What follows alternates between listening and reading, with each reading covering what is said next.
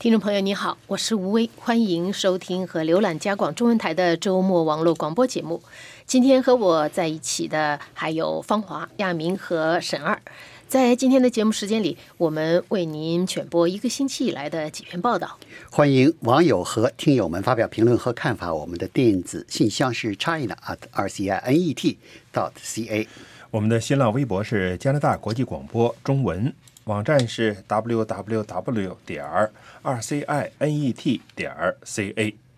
我们的 Facebook 是加拿大国际广播加拿大国家中文频道。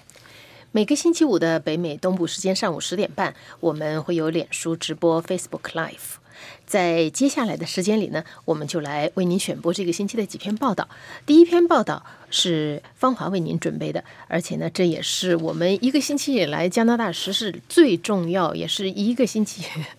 一直就每个星期基本上都是头条的新闻。这个第一章就是从你讲的这篇报道开始，我们的。七国峰会，这个七国峰会在加拿大举行呢。这个没举行之前，这媒体已经是大量报道说这个峰会会怎么怎么样。这个密特鲁多。年轻的加拿大总理特鲁多会面临考验，特别是有这么一位美国的这个总统特朗普，这个行事风格是难以预测，而且是他到哪儿都是老子天下第一的感觉。所以这样的这个呃，中国有一句呃老话叫喧宾夺主，说这样一位宾客跑到你你加拿大来这个做客参加你的呃七国峰会，你。特鲁多作为东道主来说，你玩的转玩玩不转，所以一开始呢，加拿大媒体跟世界媒体都进行了分析，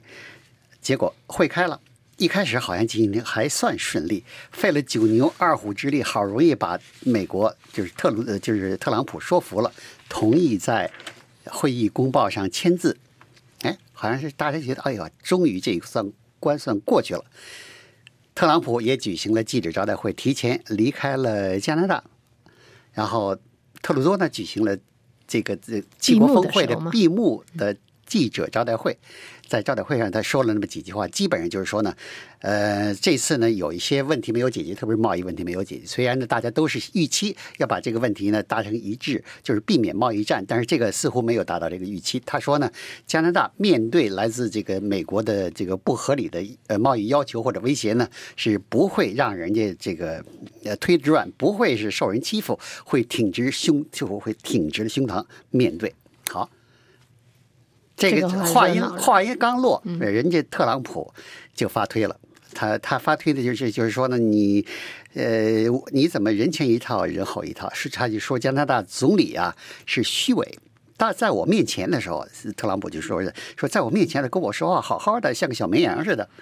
啊，怎么我这一走就是好像我欺负你了，好像不能被不能被那个这个呃不能被别人气踩过，要挺直了胸膛面对。说你挺直了胸膛面对什么？我也没欺负你的，这个意思是这个。然后他后来又在记者招待会上又说呢，说特鲁多你不知道吧？我专机上有二十个电视屏幕啊，各种各样的各台的电视报道我都看。哎，我坐在飞机上一看，你这个特鲁多举行记者招待会上怎么把我给骂了一通？说是美国我们欺负你。他说：“你这个话这么乱讲，那可不行。这是要是你加拿大人要为此付出代价的。”嗯，好，他就说：“呃，要他已经指示他的美国的代替他留在呃魁北克呃沙赫鲁乌啊参加那个七国峰会的美国代表说呢，我不是签字了吗？签字撤销，不认账了。那个原来达成的这个呃联合公报呢不算数。”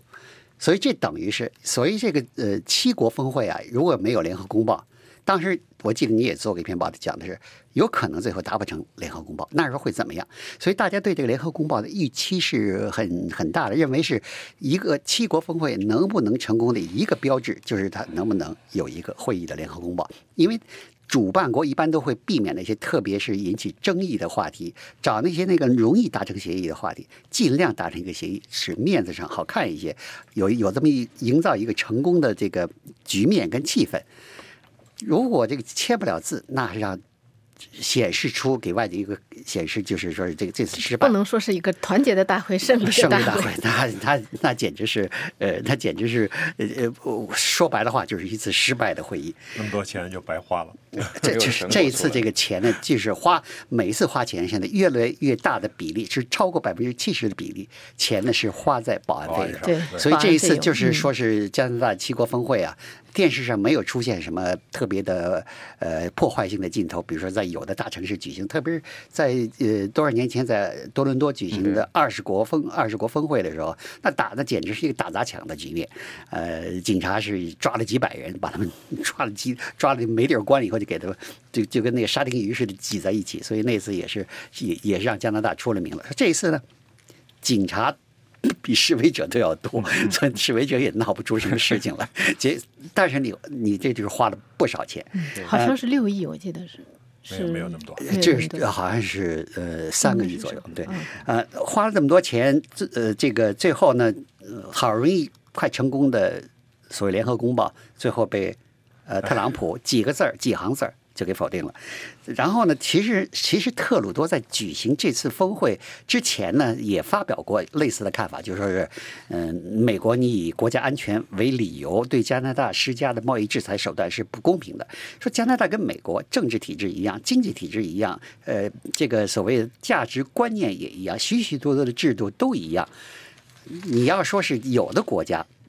像你进口什么钢材、什么铝材会涉及国家安全的话，加拿大的实在跟国家安全沾不上边，而且加拿大的公司好多都是美国公司买下来在加拿大经营的。嗯他已经反反复复讲过这个话，而且说呢，所谓的这个呃施加惩罚性关税对加拿大人是一种侮辱。说这句话还不是我说的，是你特朗普说的。在一年前意大利七国峰会上，你这么讲，当时就讲讲到这个话题的时候，特朗普说：“放心，放心。”美国不会对你加拿大实施这个这种关税，实施这种关税给这么盟友加拿大实施这种关税，那就是侮辱性的。所以呢，说是好多媒体，特鲁多自己也说，我并没有讲过什么，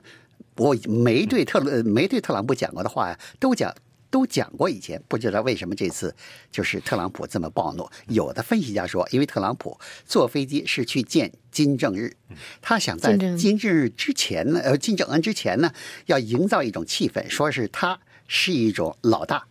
在西方盟国中呢，说话算数，其他的小弟弟呢不敢跟他刺，呃不敢跟他刺毛。结果，结果这特鲁多在记者招待会上这么一说，他觉得他丢面子了，觉得你这不等于在我背后插了一刀，所以有我一有有一个说法就是说舞台调度。嗯就是舞台调度这个，或者是像有一种表演性质的那个拳击嗯摔跤比赛，有一个人上场他是巨无霸，嗯那么另外一个他就是配角，他就要表现出就是或者是被打的啊，对 对对，鬼哭狼嚎啊这样子。意思就是说是他预期的特鲁多扮演的角色，特鲁多没按脚本干，就是这个给他演砸了，所以他很生气。他的呃，他发的推特。如果说是很气愤的话，他两位助手发的呃这个在公开讲话，那就更放肆了。一位助手说：“那特鲁多这样的人，对这个美国总统耍这种手段不怀好意的人，就应该去地狱里有专门的地方去待着去。”还有的这个呃，另外一个他的呃那个贸易贸易顾问就说：“那这种这种事情简直是背后插刀啊！那嗯这个嗯这种这这种东西是绝对不能接受的。”好。呃，当然，他的助手后来有的道歉了，但是呢，这种实在是把加拿大跟美国的关系推到一个很降到了一个很低的层次。有人说是多少年都没见过这么僵硬的、这么这个呃呃裂痕这么这么困难的加拿大和美国的关系。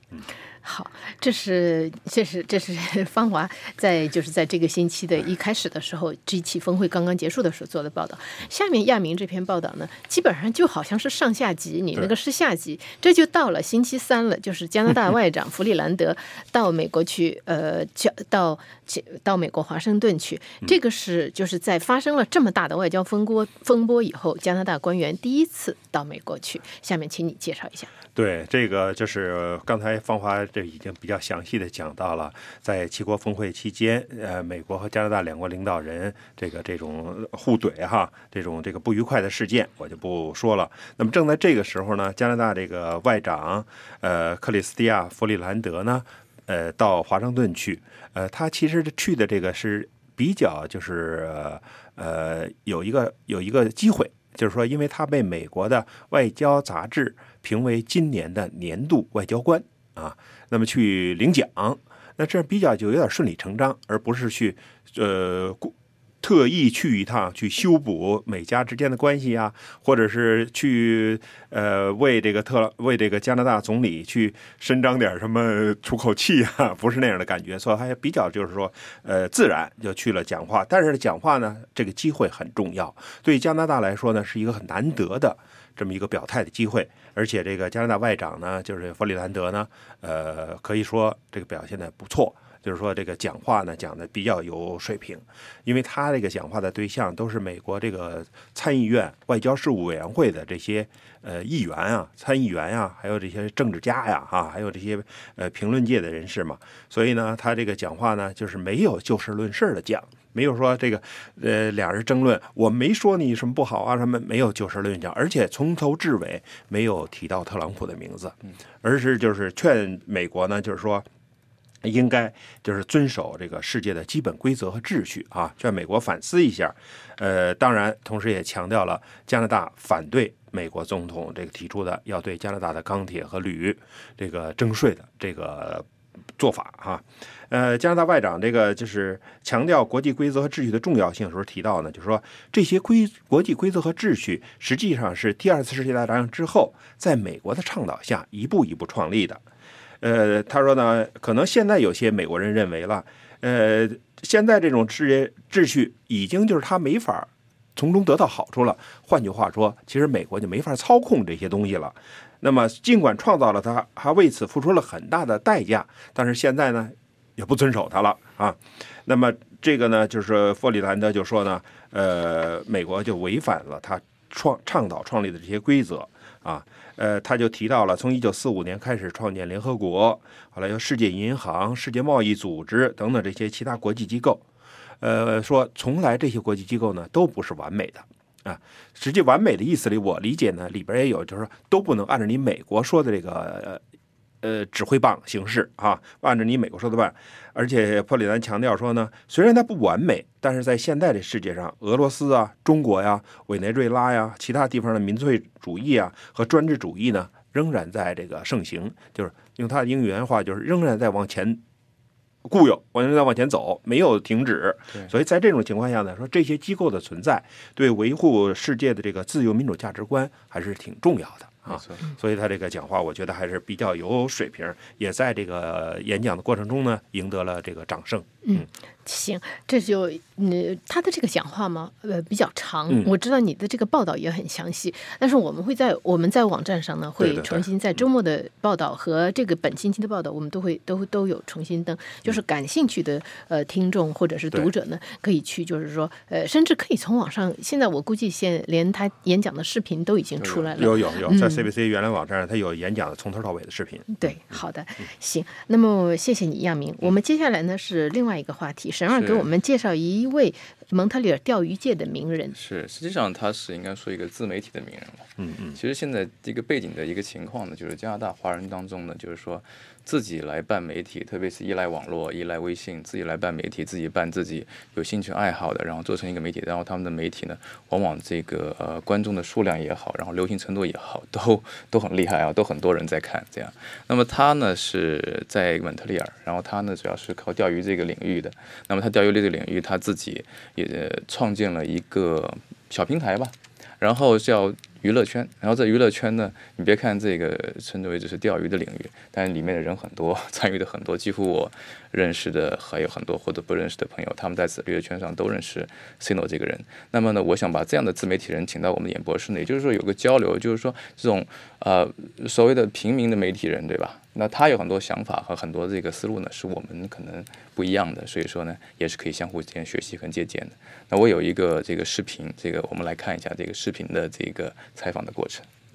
他是很有趣的一个人。今天来到这个加拿大国际广播电台啊，我的第一个问题是，就是你这个娱乐圈这个呃非组织的组织吧，是怎么开始的？呃，刚开始的这个想法是什么样的？实际上，这个娱乐圈的这个来历哈，有一个发展的过程啊。呃，早年的时候，我们大家都知道，这个主要是在用这个交流方式，主要还是这个论坛的这个方式啊。我们被把那个时候称为这个论坛的这个时代哈。当时大家如果有一些什么心得体会的话呢，都可以拿到这个论坛的上面论坛上开始哎，开始交流的。实际上，那我们这个就放一小段啊，这个大概就是说，当然大家如果要看这个整个这个视频的话，啊、i n t e r v i e w 视频呢，不，我们在我们的 YouTube 和在我们的网站上都能看到，也是我的周末专栏之一，就是说，那么这个我觉得，呃，像这样的自媒体人呢，就是说，他其实在呃某种程度上呢，就是在加拿大或者在中国国内也好，它流行程度已经。直逼这个传统媒体了，这个传统媒体还是要就是说，向他们身上学到很多这个可以学的东西，然后他们有很多他们的成功的做法，特别是他现在就是说已经从呃原来的微信呃微信平台，现在开始做视频，然后虽然说他只是拿了自己的摄像机去做视频，但是做的这个视频的质量也不差。然后呢，关键就是说他能够很接地气，他能跟观众连接在一块儿，这个可能是现在就是说媒体的一个发展一个大的方向，就是说它会分了很多很多不同的领域，但就是说呢，这个观众呢他会喜欢自己想看的东西。那这种情况之下呢，就是说整个媒体呢是一个像浪潮一样吧，自媒体是一个浪潮，那个新媒体也是个浪潮。嗯，好的，谢谢谢谢谢沈儿的报道。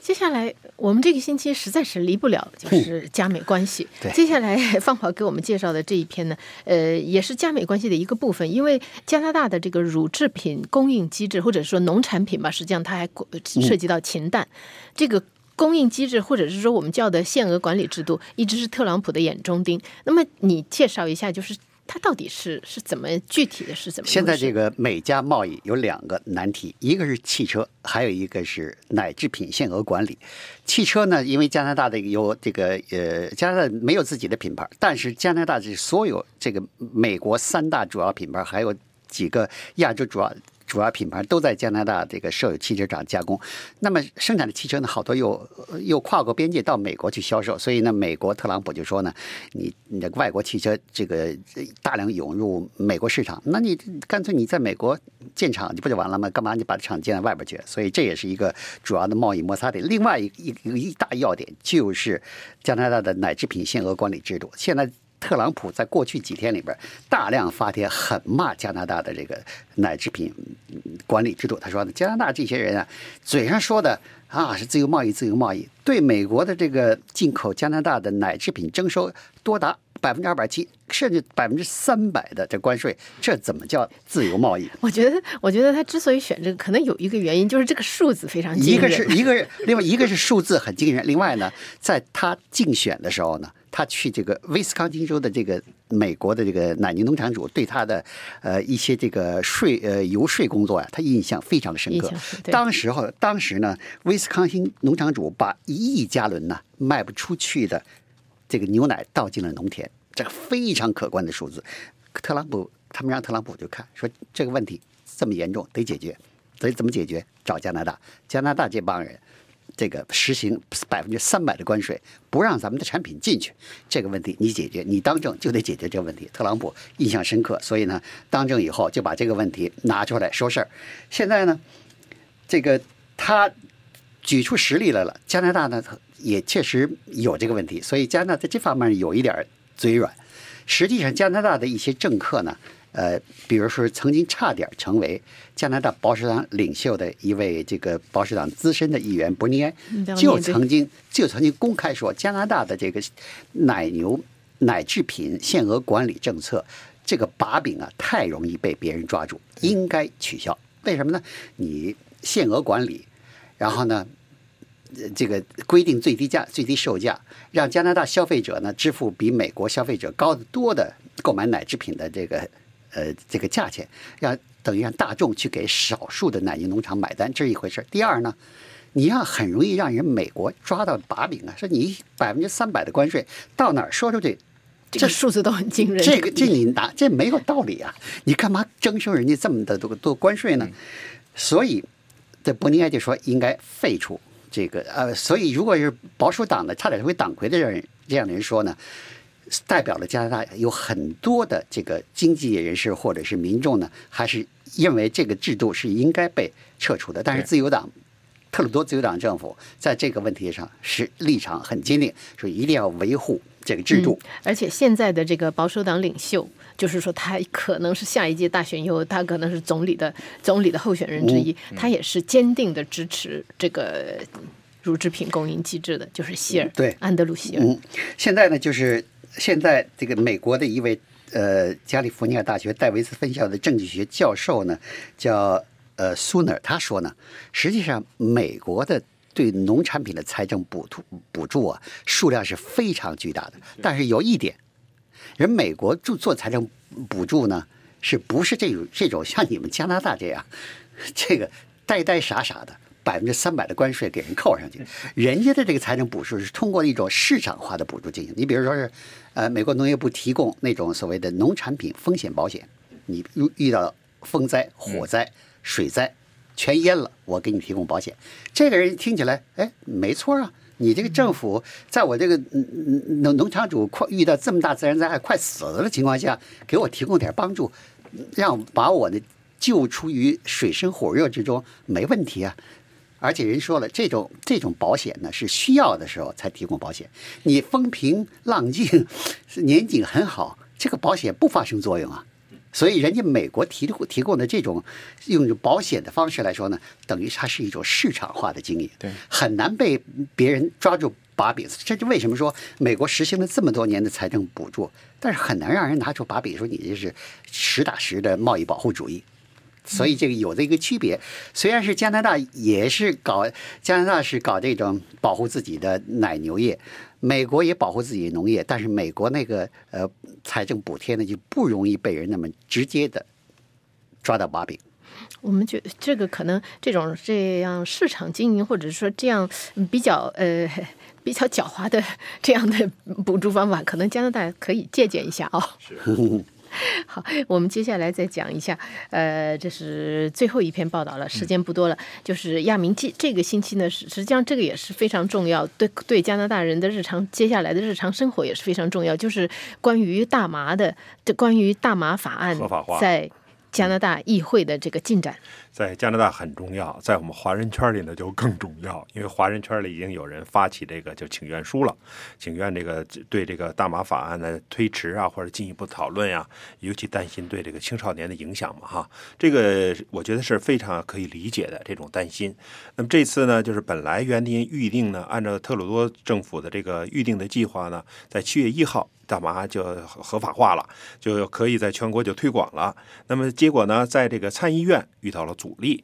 通常来说呢，这个众议院因为是这个民选的这这个呃议员嘛，所以他们提出的这些议案呢，在参议院呢，通常是不会有什么太大的，有点小小的修修补补。但是这次遇到了真正的阻力，提出了四十多条对这个大麻法案的修改意见啊。那么其中这些四十多条里面呢，有三条是比较这个就是呃就是重要的啊，一条就是家庭种植大麻的问题啊。那么在这个参议院的这个这个修改的这个提议里，就是说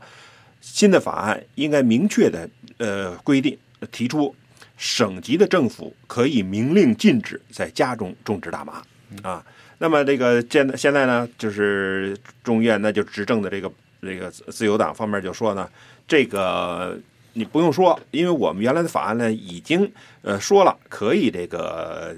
就是省政府禁止种大麻。其实魁北克省政府刚刚通过的这个大麻法案就是禁止。咱们都知道，魁北克通常在这个社会的一些议题上，通常都是走在前面的哈。对对像堕胎啊、像同性恋啊、同性婚姻啊，还有像这个安乐死啊等等。但是恰恰在大麻这件事上，魁北克显得很保守。呃，就是一颗都不让种了，因为呃联邦是三四颗嘛，联邦是呃，就是按照原来的法案呢，就是呃，如果你是呃特殊的患者，有医生的处方这样的，才能在家种。对，那是两类，两类就是现对这个是你一般的现在说的人不能种是休闲的对大麻，休闲的大那个是医疗大麻，对对对嗯因为这个一出，那就